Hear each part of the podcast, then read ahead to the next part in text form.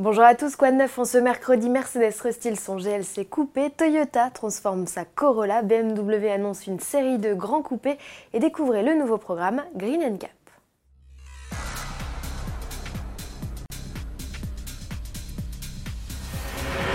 Petit ravalonnement de façade pour le GLC coupé, Mercedes offre à son SUV lancé en 2016 des boucliers redessinés, une nouvelle signature lumineuse à LED de série et une calandre plus imposante. Dans l'habitacle, l'écran central s'agrandit, le tableau de bord devient numérique en option et le système multimédia intègre les fonctions de commande vocale et gestuelle moyennant finance. Enfin, la panoplie d'aide à la conduite s'étoffe.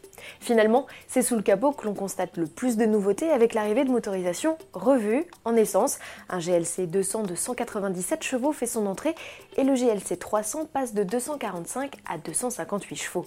Grâce à l'adjonction d'un circuit électrique de 48 volts, les deux modèles profitent d'un boost temporaire de 14 chevaux. Du côté des diesels, les 2 litres turbo répondent désormais aux normes 2020 grâce à une batterie de filtres et autres catalyseurs. Ils sont un peu moins puissants que par le passé, avec des valeurs comprises entre 163 et 245 chevaux. La boîte auto à 9 rapports et la transmission intégrale sont toujours de la partie. Le GLC coupé sera la vedette Mercedes du Salon de l'Auto de New York mi-avril prochain. Chez BMW, une nouveauté s'avance, c'est la série de grands coupés. Le modèle 4 portes doit être présenté en novembre 2019 à Los Angeles pour un lancement commercial au printemps 2020. On sait déjà qu'il s'agit d'une traction puisque la plateforme est reprise au monospace Active Tourer, châssis qu'utilisera aussi la nouvelle série 1 dont la présentation est prévue dans les semaines à venir. Et à propos de salon, lors du récent Salon de Genève, Toyota a présenté deux variantes de sa Corolla Exoris. L'une a enfilé un jogging, c'est la déclinaison GR Sport, l'autre une tenue de baroudeuse, c'est la Trek. Cette dernière ne sera proposée que sur la version break.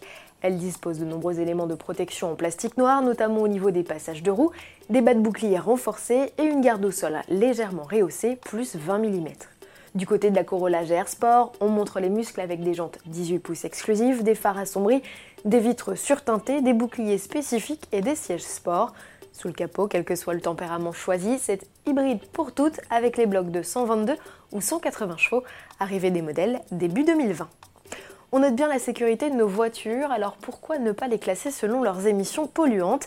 C'est le pari de Green Cap, nouveau programme lancé début mars sous l'égide de plusieurs États européens, Automobile Club, laboratoires et associations de consommateurs. L'idée, fournir des informations indépendantes sur les performances énergétiques et les rejets nocifs de nos voitures en réalisant des tests au-delà des exigences imposées par la réglementation.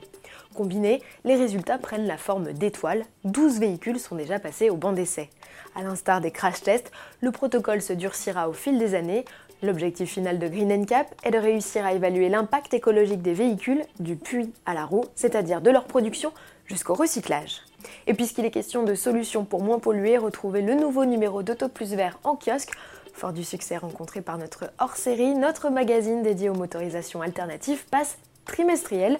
Le numéro 1 est disponible chez votre marchand de journaux au prix de 4,95€ avec au menu essais, dossiers et enquêtes. À demain.